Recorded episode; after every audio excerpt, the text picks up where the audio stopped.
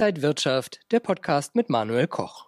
Die Sparquote in Deutschland ist laut einer aktuellen Studie auf dem höchsten Stand seit Jahrzehnten. 2,6 Billionen Euro liegen auf deutschen Bankkonten und noch weitere Billionen sind in Lebensversicherung oder anderen Finanzprodukten, Versicherungsprodukten drin. Ja, und Zinsen, die gibt es kaum noch. Das heißt, eine Rendite ist sehr mager. Wie sollten Anleger sich jetzt um ihr Geld kümmern? Was ist interessant, was vielleicht nicht so interessant? Das bespreche ich mit Dirk Müller, der mir heute zugeschaltet ist von Cashkurs. Dirk, schön dich zu sehen. Hallo Manuel, grüße dich. Dirk, äh, ja, ich habe es schon gesagt, die Sparer. Äh, man muss es vielleicht anders formulieren. Vielleicht sollte man nicht mehr Sparer sagen, sondern eher die Leute, die investieren. Muss man das äh, auch daran ablesen, wenn man sieht, dass so viele Leute eigentlich das Geld auf der hohen Kante haben und es da dann ja wenig bringt?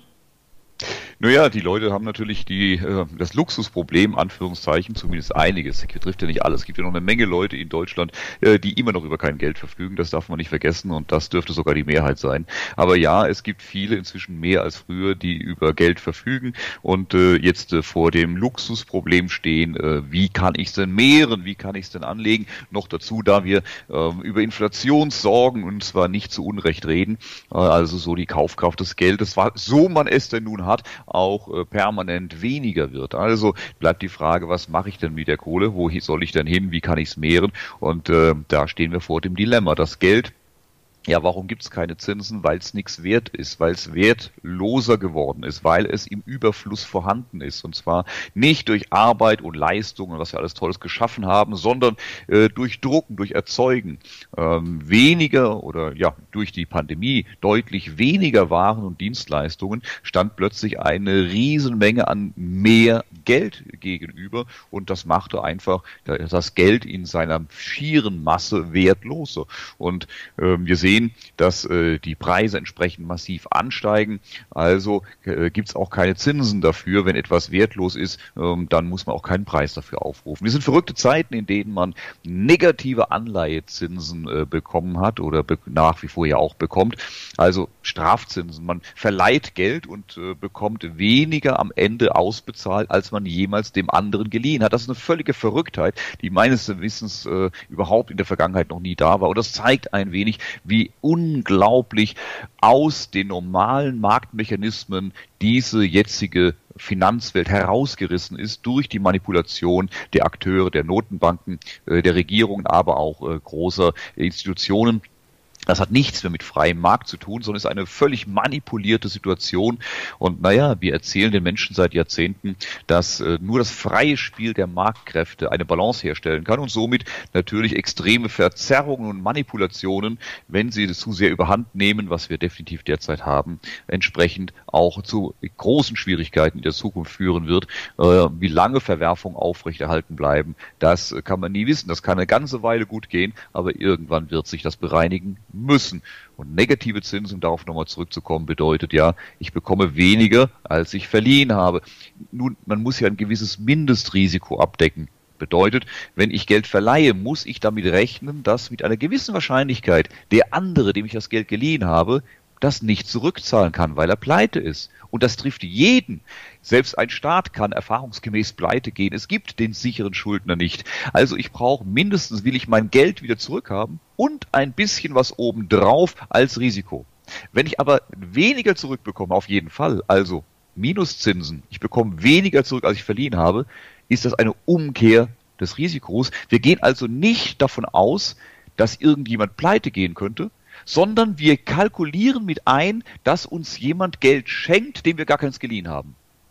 Ich glaube, daran sieht man, wie verrückt die Situation momentan ist. Und in einem solchen Umfeld eine Geldanlage zu finden, die Ertrag bringt und das noch bei einem überschaubaren Risiko, es scheint derzeit nicht möglich. Also wir hören Minuszinsen, Inflation, wir sehen die Geldschwemme der Notenbanken, viele Kredite von Staaten. Was heißt das aber für Anleger? Einfach mal das Geld vom Konto nehmen und vielleicht in Aktien gehen, Gold kaufen. Was wäre dann die Alternative? Ich glaube, wir sind etwas gefangen in einer Situation, in der das Geld zwangsläufig wertloser wird für die, die Geld haben, egal was man tut. Das Einzige, was man tun kann, man muss wenn man das verhindern möchte, bereit sein, außergewöhnliche Risiken einzugehen. Das heißt, wesentlich höhere Risiken einzugehen, um diesem Entwerten des Geldes, was momentan überall stattfindet, entgegenzuwirken. Das bedingt aber eben, daher der Name Risiko schon, dass wir auch damit rechnen müssen, dass das Geld, falls es nicht falls es nicht gut geht, falls eben das Risiko zuschlägt, noch viel schneller wertlos wird. Also äh, ich glaube, wir können momentan nur abwägen zwischen, äh, wir gucken zu, wie die Kaufkraft unseres Geldes weniger wird, oder wir gehen hohe Risiken ein, um die Kaufkraft zu erhalten aber im Zweifel müssen wir damit rechnen, dass das Geld noch schneller weg ist. Aber man muss den Leuten ehrlich sagen, die Situation, ich kann mein Geld, meine Kaufkraft jetzt risikolos erhalten und vielleicht sogar noch mehren, ohne ein Risiko einzugehen, das ist momentan definitiv nicht der Fall. Risiko und, Risiko und Rendite sind eineige Zwillinge und momentan haben wir eine verrückte Situation. Äh, es geht nur mit sehr viel Risiko. Wir haben fast genau vor einem Jahr das letzte Mal gesprochen. Wenn man auf den DAX damals und heute schaut, ist der 30 Prozent ungefähr nach oben gegangen. Gibt die wirtschaftliche Situation das denn her, dass die Märkte in diesem einen Jahr so viel zugelegt haben, auch wenn man die Corona-Erholung mit einberechnet? Nun, äh, viele Unternehmen haben sich natürlich sehr, sehr dumm und dusselig verdient, gerade aus dem Technologiebereich, äh, die ihre, ähm, die ihre Erträge skalieren konnten. Allerdings, äh, wir gehen natürlich davon aus, dass die, das Wachstum anhält, dass die auch in den nächsten Jahren so doll weiter verdienen. Also die Gewinnrevision, die Hoffnungen auf dieses große Wachstum auch in den kommenden Jahren. Aber das geben die Zahlen tatsächlich nicht her.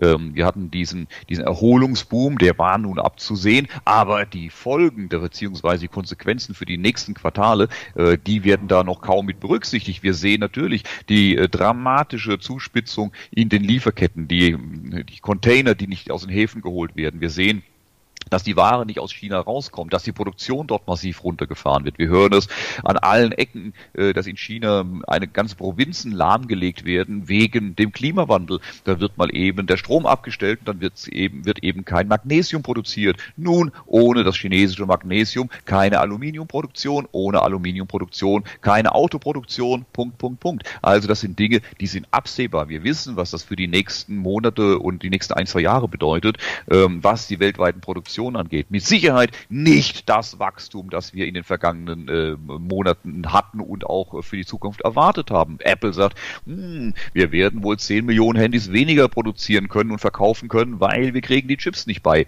Also äh, diese Probleme, die nehmen zu. Dazu kommt natürlich auch das Risiko aus dem chinesischen Immobilienmarkt. Seit Jahren warne ich genau vor dem, sage, das ist die größte Blase der Weltwirtschaftsgeschichte. Die Frage stellt sich nicht, wann die chinesische Immobilienblase implodiert, äh, sorry, ob sie implodiert, sondern nur wann äh, sie implodiert. Das ist die Frage, die sich hier stellt. Und äh, das kann auch niemand sagen. Wie bei einem Erdbeben sagen wir in Kalifornien auf der großen Verwerfungsspalte. Wir wissen, dass dort irgendwann wieder ein großes Beben ansteht. Die Zusammenhänge sind klar, aber niemand kann wissen, wann es genau soweit sein wird. Also muss man genau auf die ähm, Zusammenhänge achten, auf die äh, Warnsignale achten. Und wenn es da anfängt zu rumpeln, dann sollte man sehr vorsichtig sein. Und genau das haben wir momentan in China. Wir kennen die Situation, wir kennen die Probleme seit Jahren und jetzt rumpelt es genau an dieser Sollbruchstelle und zwar massiv.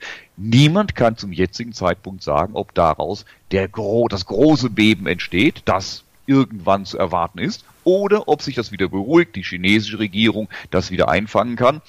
Wir werden es abwarten müssen. Ich würde mal sagen, in zwölf Monaten mit Rückblick werden wir es genauer wissen. Aber im Augenblick wird dieses Risiko von den Märkten unterschätzt. Und wie gesagt, die große Aufwärtsbewegung hatte durchaus in Teilen seine Berechtigung weil die Notenbankenregierung mit ihren Maßnahmen äh, die Situation über den Moment gerettet haben, mit sehr, sehr viel Geld. Das ist jetzt die Inflation, die uns jetzt auch einholt. Aber die, wie gesagt, die Gegenwelle dieser Aktivitäten, die werden wir eben in den nächsten ein, zwei Jahren sehen. Schauen wir vielleicht nochmal auf China und Evergrande. Das äh, ist dieser Immobilienkonzern, den du praktisch ja auch gerade indirekt mit angesprochen hast, der in finanzieller Schieflage ist. Ich habe einige Experten gehört, die gesagt haben, es wird nicht so schlimm kommen wie bei Lehman Brothers, äh, die ja in den USA die Finanzkrise praktisch 2007, 2008 ausgelöst haben.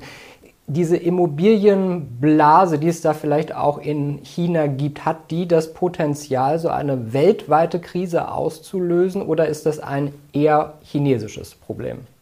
Sie hat dieses Potenzial definitiv. Und äh, die, den Halbsatz ist ein chinesisches Problem, den habe ich im Januar und Februar 2020 schon mal gehört. War das nicht so? Als es hieß, äh, ach Quatsch, das mit dem Virus, das ist doch ein chinesisches Problem. Und das war vollkommen klar, dass es kein chinesisches Problem bleiben kann. Äh, denn Viren bleiben nun mal nicht an der Landesgrenze stecken, sondern es war klar, dass das nach äh, in den Rest der Welt ausstrahlt und äh, sich verteilt. Und genauso ist es bei den Problemen der chinesischen Immobilienblase. Es geht hier um nochmal die größte Blase der Weltwirtschaftsgeschichte und äh, die ganze Welt hängt von China ab. China ist alleine für ein Drittel des weltweiten Wachstums zuständig. Äh, die Produkte, Vorprodukte, ich hatte gerade über Wolfram gesprochen, äh, 80 Prozent der, äh, der, sorry, der Magnesiumproduktion kommt aus China.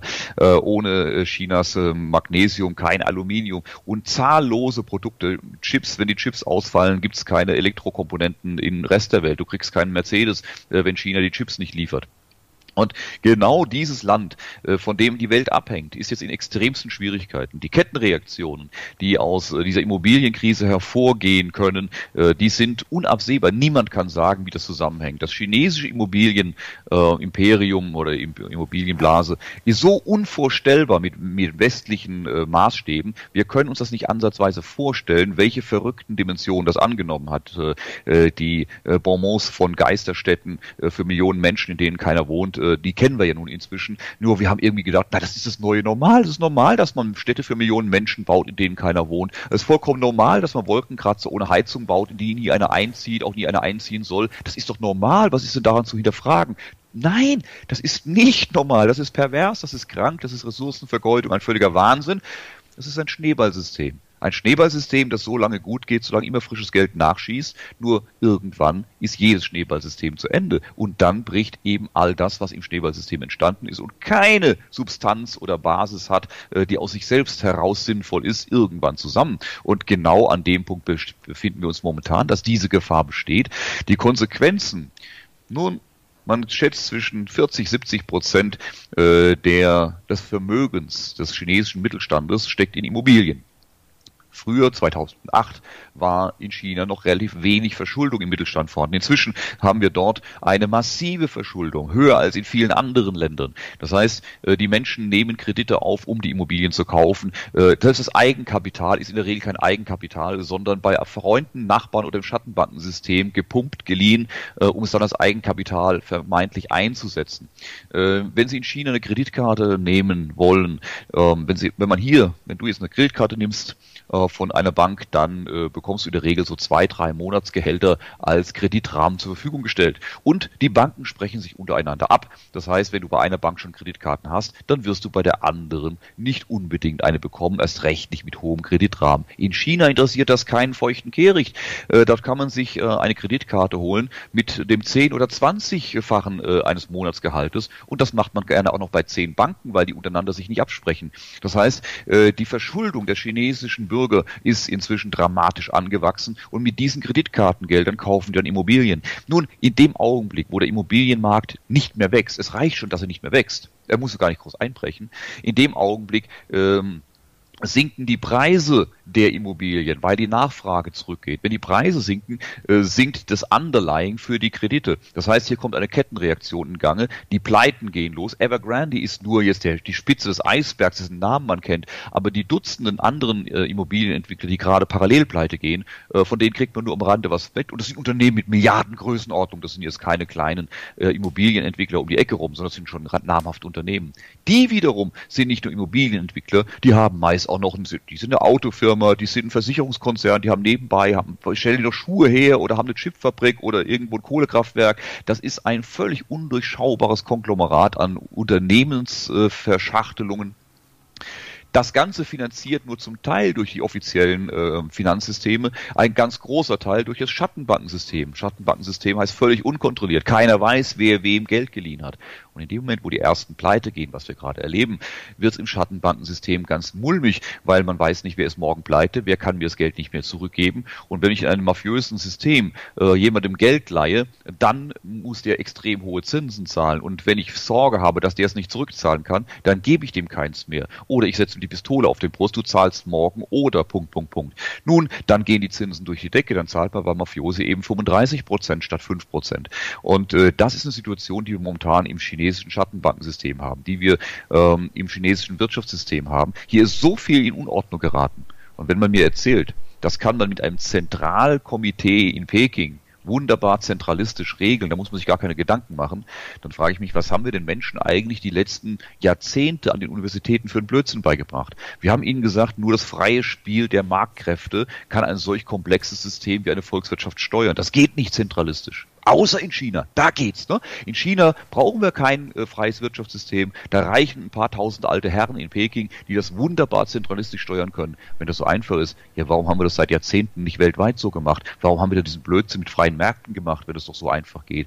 Und wieso ist die UdSSR zusammengebrochen und alle Experimente dieser Art äh, sind in den vergangenen äh, Jahrhunderten schiefgegangen? Also ich glaube, es ist wirklich ein Schneeballsystem und nicht, weil Peking so gut funktioniert, sondern weil es ein Schneeballsystem ist. Eine tolle Story. Sie, eine Milliarde Menschen will an den Westen aufschließen. Entsprechend sind unvorstellbare Summen nach China geflossen, weil sie alle daran teilhaben wollten. Und es hat auch funktioniert. Aber je mehr Geld reinkommt, billiges Geld, das nicht fragt, das einfach Hochhäuser ohne Heizung baut, äh, weil sie morgen teurer verkauft werden können, ähm, ja, das geht eben nur so lange, solange immer mehr Geld nachschießt. Das hat jetzt aufgehört. Das Geld schießt nicht mehr nach. Der Markt kippt. Und jetzt ist es eine ganz spannende Phase ob es Peking wirklich gelingt, nochmal mit einem Kraftakt und Eingriffen das Ding nochmal über die nächste Runde zu bringen. Irgendwann muss das korrigieren. Irgendwann müssen diese äh, Dinge bereinigt werden. Aber wenn wir uns darüber einig sind, dass es irgendwann bereinigt werden muss, dann müssen wir durchaus auch ins Kalkül ziehen, dass das diesmal der Fall ist. Und wenn China in eine solche Krise stürzt, dann zieht sich das aber innerhalb von Wochen einmal quer um den Globus. Und diese Sprüche von wegen, ach, da kann nichts passieren, die habe ich 2008 bei Lehman genauso gehört. Die US-Notenbank würde doch nie eine große Bank pleite gehen lassen. Das ist doch lächerlich, da kann gar nichts passieren. Ja, und plötzlich war Lehman nicht mehr da. Ach, die Chinesen würden doch nie Evergrande die pleite gehen lassen. Ja, und plötzlich haben die einen Default. Guck an. Also, es geht manchmal schneller, als man denkt. Und diese Hoffnung, ach was, wird nicht so schlimm, geht oft gut. Aber wehe dem Tag, wo es nicht gut geht. Und mit dem muss man einfach rechnen. Man muss nicht sicher sein, es geht auf jeden Fall morgen Bach runter. Das ist nicht der Fall. Das kann noch Jahre gut gehen. Nur man sollte es nicht unterschätzen und die Risiken zumindest im Blick haben.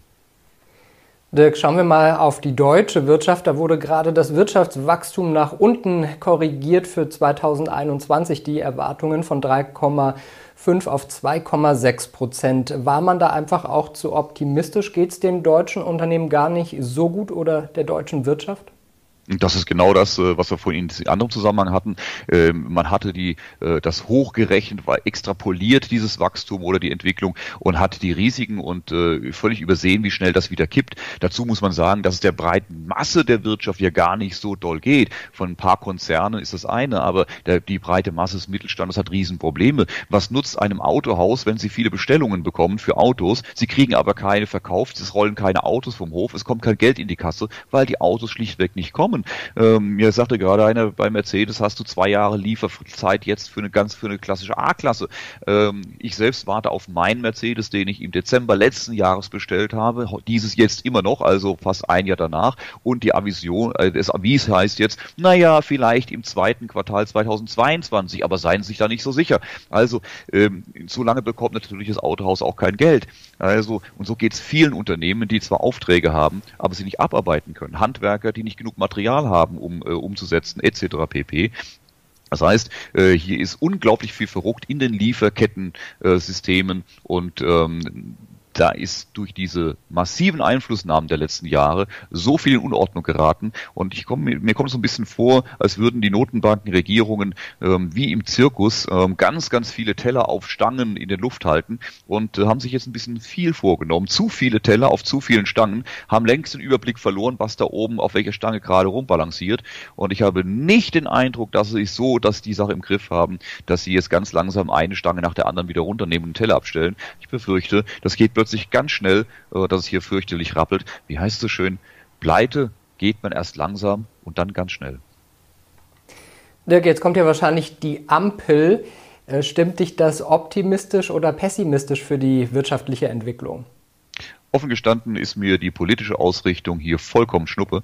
Äh, die Erfahrung zeigt, und da halte ich es mit Horst Seehofer, der sagte, die, die gewählt werden, haben in der Regel relativ wenig zu entscheiden und die, die entscheiden, werden in den seltensten Fällen gewählt. Tatsächlich erleben wir eine Welt, eine zumindest eine ja, westliche Welt, die sehr im Gleichschritt marschiert, äh, was ihre großen strategischen, politischen und damit massiv auf die Wirtschaft einwirkenden Entscheidungen betrifft. Und ähm, ich sehe nicht, dass das unbedingt ein Unterschied macht, ob jetzt der oder jener Vorturner ähm, im Bundestag sitzt. Am Ende werden die Entscheidungen global, ja, von wem auch immer getroffen, aber ähm, sicherlich nicht mehr äh, in Details ja, aber nicht in den großen Stoßrichtungen äh, in den Parlamenten. Und äh, da haben äh, ganz andere Strukturen offenkundig ihren Einfluss äh, auf die Entwicklung der Welt und äh, was gut und richtig ist. Und von daher ist mir das relativ wuppe, wer da äh, gerade vortut. Das hat in Nuancen Unterschiede. Hier ein bisschen Steuer, da ein bisschen äh, mehr Vorschriften für, für, für Haussanierung etc. Also auf einzelne Branchen hat das natürlich immer Auswirkungen,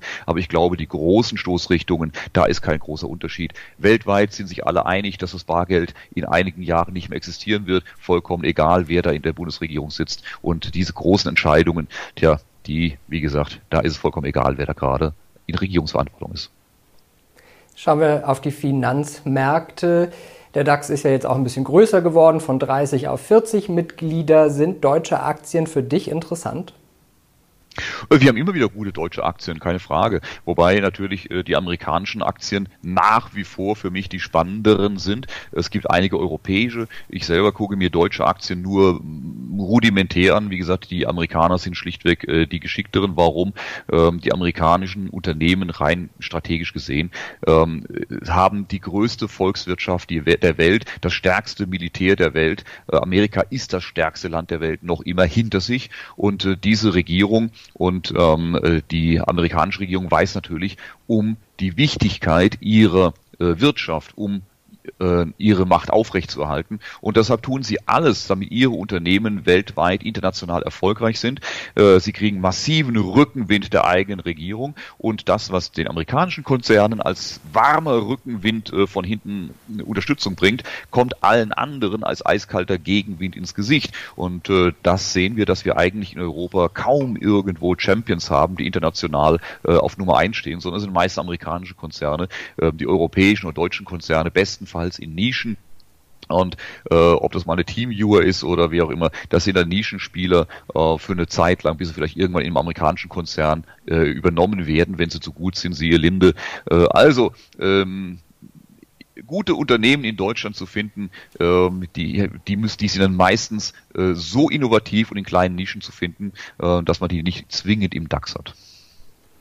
Das heißt, du würdest empfehlen, wenn man dann deutsche Unternehmen möchte, mal auf den S-DAX, den M-DAX oder wo würdest du hinschauen dann?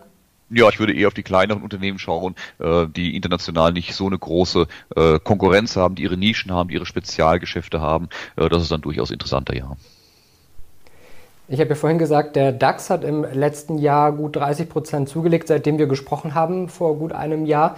Das gilt auch für Dow und die Nasdaq hat noch besser zugelegt. Hast du da aber Befürchtungen, dass die Tech-Werte zum Beispiel deutlicher korrigieren könnten?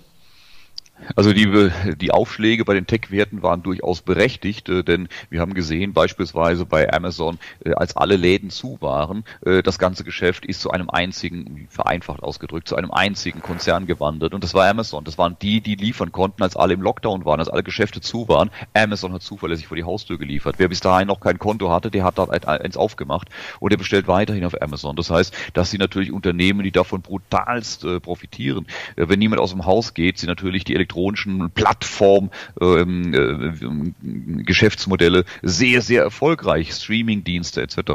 Und äh, Microsoft mit seinen Teams, wenn dann niemand mehr reist und man macht dann eben die Videokonferenzen statt es vor Ort zu machen, äh, da profitieren natürlich die amerikanischen Elektronikkonzerne oder Internetkonzerne massivst davon. Und äh, von daher ist deren äh, Preisaufschlag durchaus gerechtfertigt. Aber auch hier gilt, ähm, die Bäume wachsen nicht in den Himmel, sondern irgendwo ist mal Schluss. Und gerade wenn etwas so sehr stark gestiegen ist, dann ist auch mit der größeren Korrektur immer wieder zu rechnen und dann wäre ja noch gar nichts passiert. Ne? Also wenn man sich diese Konzerne mal anschaut, ähm, selbst wenn die mal 50 Prozent korrigieren, ist ja noch gar nichts Schlimmes passiert im Vergleich zum langfristigen Aufwärtsbewegung. Ne?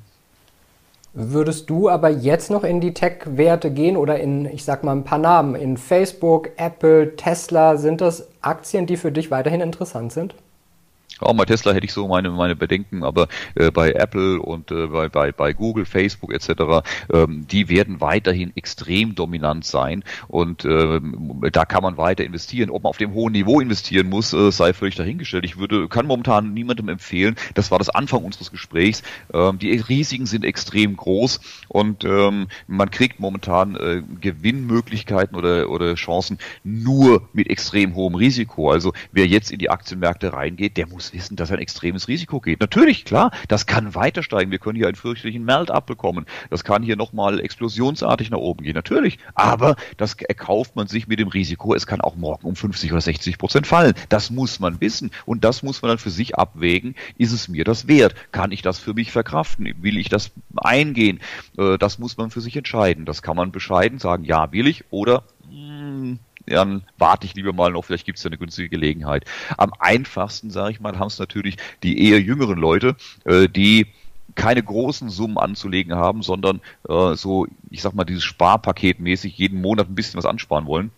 Ganz egal, ob 50, 100, 200 Euro, wie auch immer. Und das gilt vielleicht auch für größere Vermögen, einfach zu sagen, Mensch, äh, ihr müsst jetzt nicht entscheiden, alles jetzt äh, diese Woche irgendwas zu investieren, sondern streckt es einfach. Macht das über ein, zwei Jahre, wie auch immer, oder noch länger, jeden Monat äh, ein bisschen was in gute Werte zu investieren. Ähm, dann kauft man zu teuer, aber irgendwann ist man auch dabei, wenn es kracht. Und äh, wenn es doch weit nach oben geht, hat man schon was gemacht. Man macht es nicht ganz richtig, man macht es aber nicht absolut falsch. Also dieses scheibchenweise investieren in gute Qualität Qualität ist mit Sicherheit äh, selten ein Fehler. Aber jetzt äh, all in große Beträge in irgendwas zu investieren, ganz offen, ich wüsste nicht, was ich da empfehlen sollte, weder auf der Aktienseite noch auf Renten, Immobilien und sonst wo Seite. Es gibt momentan nichts, wo man ein vernünftiges Chance-Risiko-Verhältnis hat. Man muss überall bereit sein, hohe Risiken zu akzeptieren, um ein bisschen Ertrag ähm, ja, möglicherweise zu erreichen. Und ein hohes Risiko gibt es äh, auch beim Bitcoin. Im März in diesem Jahr lag der bei 60.000 Dollar über den Sommer, dann äh, knapp bei 30.000 Dollar, also hat sich mal gut halbiert. Und bis vor kurzem äh, ist er dann jetzt wieder ordentlich angestiegen auf 65.000 Dollar, neues Rekord, Allzeithoch praktisch. Ist der Bitcoin für dich auf der Liste, wo du auch ein wenig Geld reinpacken würdest oder sogar viel Geld? Oder ist das einfach ein wahnsinnig risikoreiches, äh, eine risikoreiche Anlageklasse? Ich muss ehrlich sagen, also ich kenne mich mit dem Bitcoin ja so ein bisschen aus. Trotzdem behaupte ich von mir, äh, dass das absolut nicht meine Kernkompetenz ist, die Kryptowährungen. Ähm, ich habe da keine Freude dran, um ehrlich zu sein. Äh, diese, diese Projekte, Produkte, wie man es nennen möchte, ähm, sind für mich nicht interessant. Äh, ich habe mich mit denen so weit beschäftigt, dass ich da gut mitreden kann, aber nicht so, dass meine Kernkompetenz wäre zu sagen, da und da musst du investieren. Ähm, ich habe da einfach keinen Spaß dran.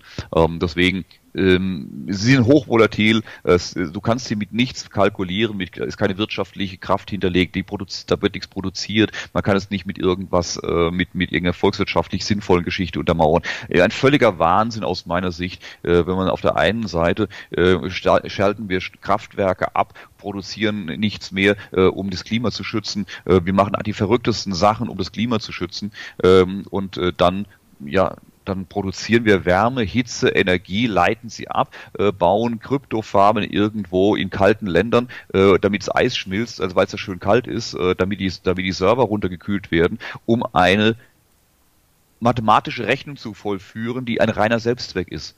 Das kann mir, tut mir leid, ich verstehe das nicht. Vielleicht bin ich zu alt dafür, äh, vielleicht bin ich in dieser Welt nicht mehr angekommen, aber für mich ist es einfach in sich sowas von unlogisch und schizophren, dass ich sage, Freunde, lasst mich mit dem Scheiß in Ruhe, macht das, kann man viel Geld mit verdienen, ganz sicher, kann ich auch mit dem Lottoschein, aber für mich macht das keinen Sinn, zumindest keinen guten Sinn. Es mag sicherlich einen politischen, einen strategischen und langfristigen Sinn geben. Wir werden auch Kryptowährungen, werden die Währung der Zukunft sein. Ich bezweifle, dass die privaten sind, sondern es werden sehr stark kontrollierte werden, die dann äh, freies Einkaufen äh, verunmöglichen Vielleicht wird dann diese zahlungsmöglich, diese Zahlung dann auch noch äh, mit dem CO2-Abdruck verglichen und äh, die Kreditkarte gesperrt, äh, wenn man zu viel CO2 verbraucht hat.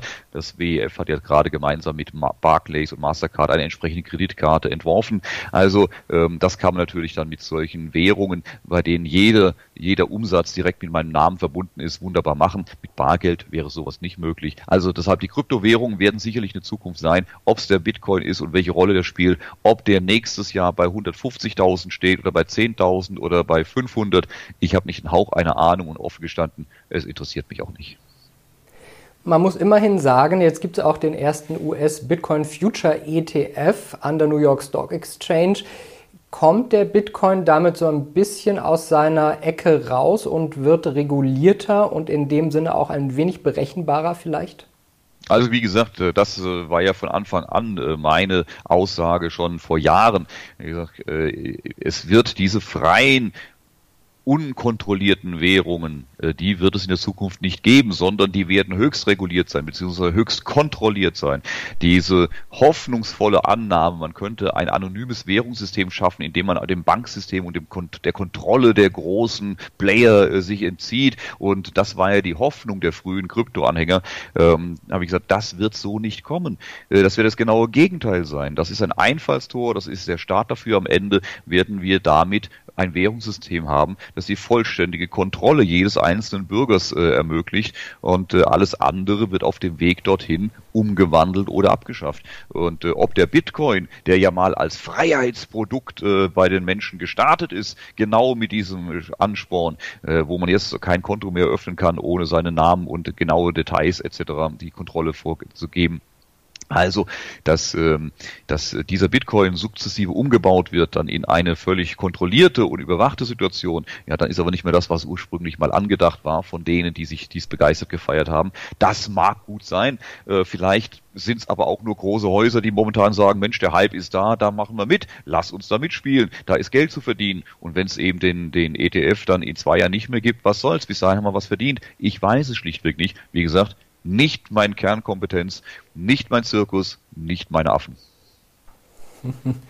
Bitcoin wird ja auch gerne mit Gold verglichen. Gold hatte nun letztes Jahr im August seinen äh, Rekordhoch bei über 2000 Dollar, ist dann doch wieder davon ein ganzes Stück runtergegangen.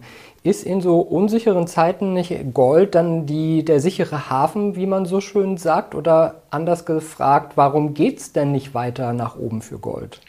Auch hier, äh, wie ich es in, in, den letzten, im letzten Teil des Interviews schon gesagt hatte, ähm, wir haben massiv ähm, manipulierte Märkte, äh, in denen die Notenbanken, äh, die Regierungen mit ihren Geldschöpfungen, mit ihren Steuerungseingriffen in die Finanzsysteme dramatische ja, Manipulationen der Märkte vornehmen, sodass von einem freien Markt nicht mehr die Rede sein kann. Bei den Edelmetallen war das eigentlich auch schon lange vorher immer wieder der Fall, dass man sagte, dass äh, der, Goldmarkt zu den mit manipuliertesten Märkten überhaupt gehörte, wo wenige große Adressen ähm, i, anhand ihrer Position die Märkte so manipuliert haben, dass sie damit äh, entsprechend auch erfolgreich äh, agieren können.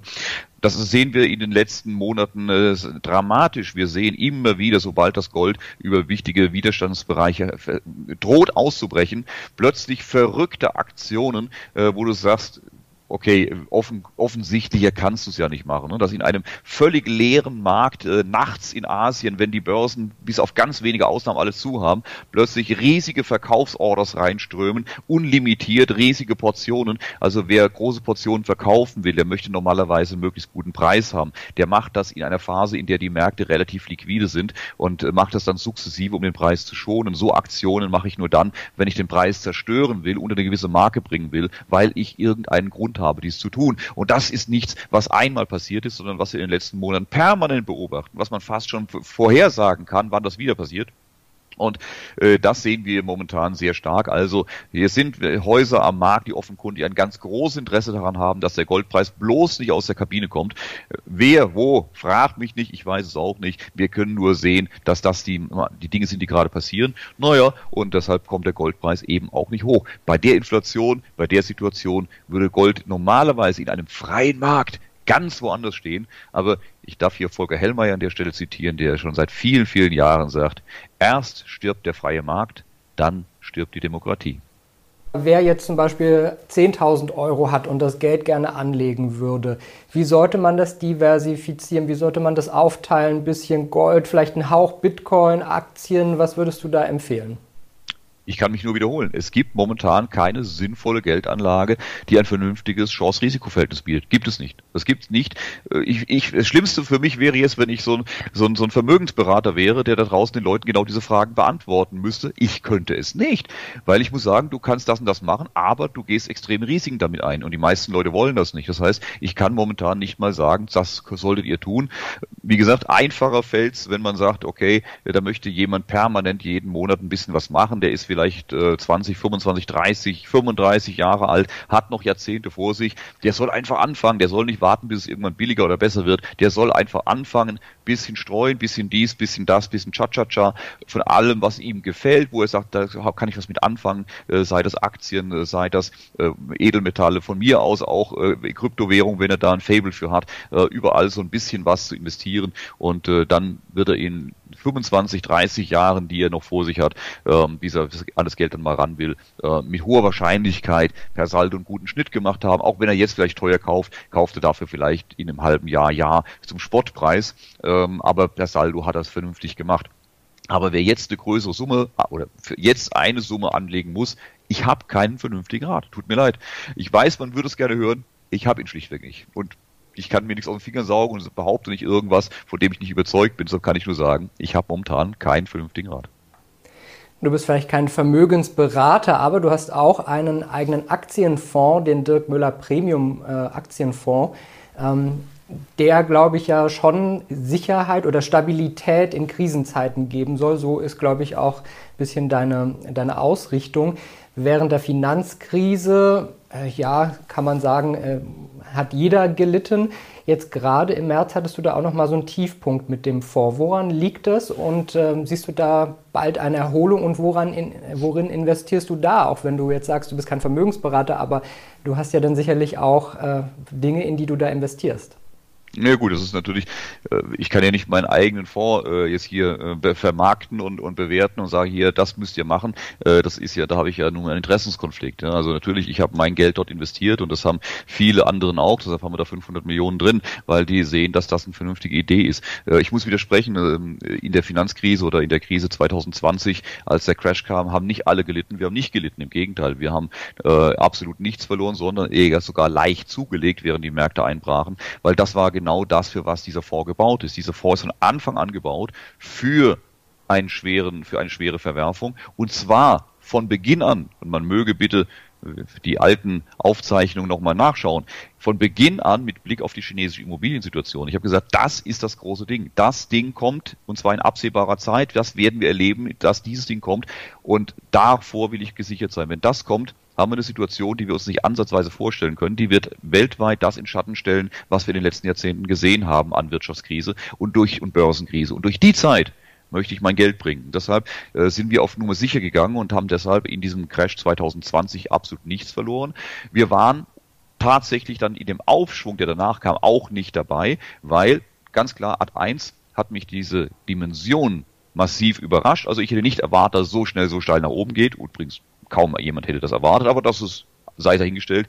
Aber der wichtige Aspekt war, es ging mir nicht um das Virus. Ich habe gesagt, wir warten auf the big one. Für uns ist China spannend.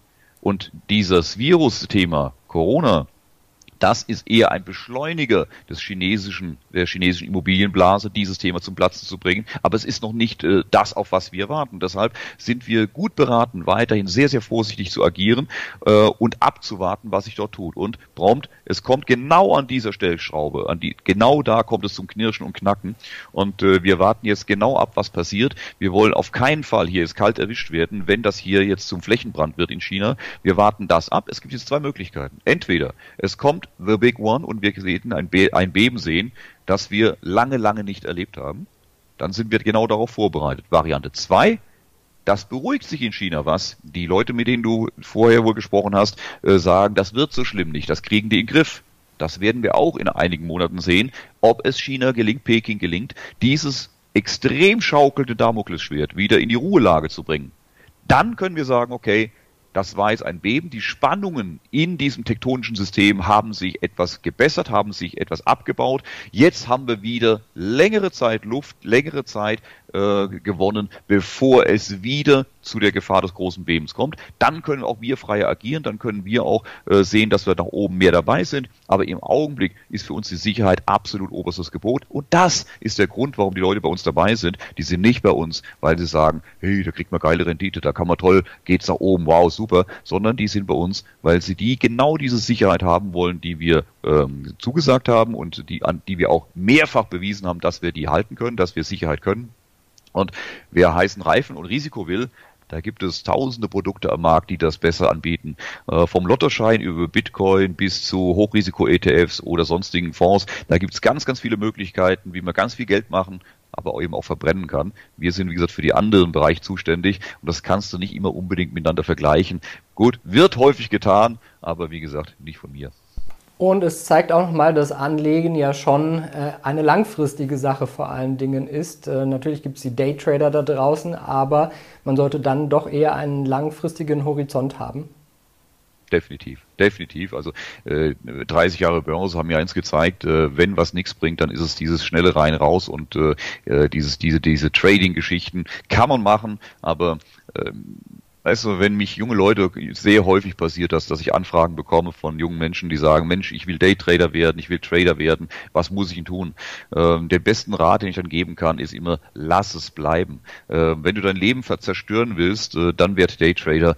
Ähm, selbst wenn du Gewinn machen solltest, was äh, eher unwahrscheinlich ist, weil 80 Prozent äh, eher ihr Geld verlieren, als es zu mehren, aber die Frage ist, willst du wirklich ähm, deine Lebensjahre, und das ist das Wertvollste, was wir haben, damit verbringen, vor einer Maschine zu sitzen, einer völlig sinnbefreiten und für die Volkswirtschaft völlig überflüssigen Tätigkeit nachzugehen, äh, aus diesem Glücksspiel heraus, aus bunt blinkenden äh, Zahlen, die hoch und runter ticken, ähm, irgendwo was rauszuschneiden, zumal der Mensch sich über Gewinne freut.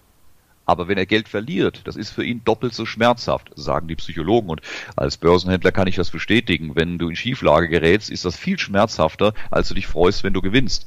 Wenn du also vor der Maschine sitzt und du hast eine Position, die permanent schwankt, es geht hoch, runter, hoch, runter, im Laufe des Tages, in Sekunden, ständig für dich, gegen dich, für dich, gegen dich, macht das emotional was mit einem. Es geht emotional nach oben, man freut sich in dem Moment, oh ja, Erleichterung, es geht für mich. Im nächsten Moment fällt's, oh je, es fällt ein bisschen weiter. Ach je, oh, oh Mist, oh Mist. So, das heißt, diese negativen Emotionen, diese Achterbahn der Gefühle hast du permanent von 7 Uhr morgens bis 22 Uhr abends. Das zermürbt permanent und macht Stress, macht Hektik, macht Unzufriedenheit, macht die Menschen unglücklich. Das heißt, selbst die, die am Ende Geld verdienen, die wenigen, die damit Geld verdienen, haben am Ende nicht unbedingt einen positiven emotionalen Saldo, sondern ganz im Gegenteil. Also ich sage, wenn man sein Leben, und damit meine ich es nicht finanziell, sondern wirklich sein Lebensglück zerstören will, dann sollte man Trader werden.